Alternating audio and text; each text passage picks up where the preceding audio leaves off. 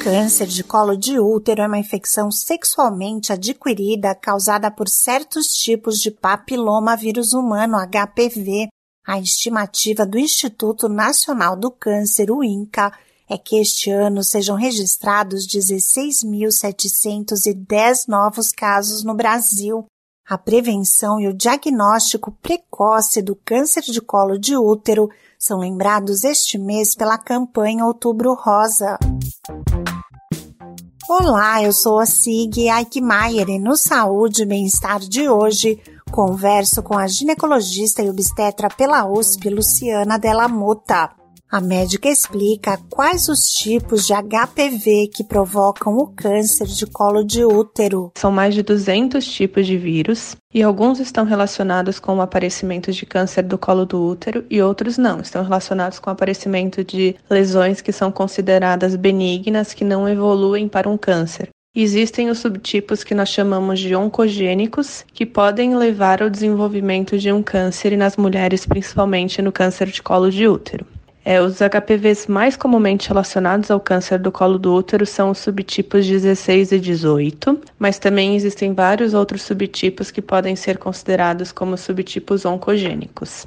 É, e o vírus HPV ele é um vírus de transmissão essencialmente sexual, então ele é transmitido por contato durante as relações sexuais. Os subtipos 16 e 18 do HPV são responsáveis por 70% dos cânceres de colo de útero e de lesões pré-cancerosas, inclusive em homens. É importante a gente ressaltar que o HPV ele é um vírus que gosta muito do colo do útero. Mas o vírus do HPV é um vírus que também pode infectar homens. Então, o HPV pode estar relacionado com câncer na parte do sistema reprodutor masculino, é, câncer na parte do ânus também, não necessariamente só é, em região de pênis. Então, o HPV pode sim também afetar a saúde dos homens, mas é mais comum que as mulheres apresentem os sintomas relacionados com a infecção pelo vírus. Como medida de prevenção, a ginecologista e obstetra Luciana Della Muta recomenda tomar a vacina contra o HPV.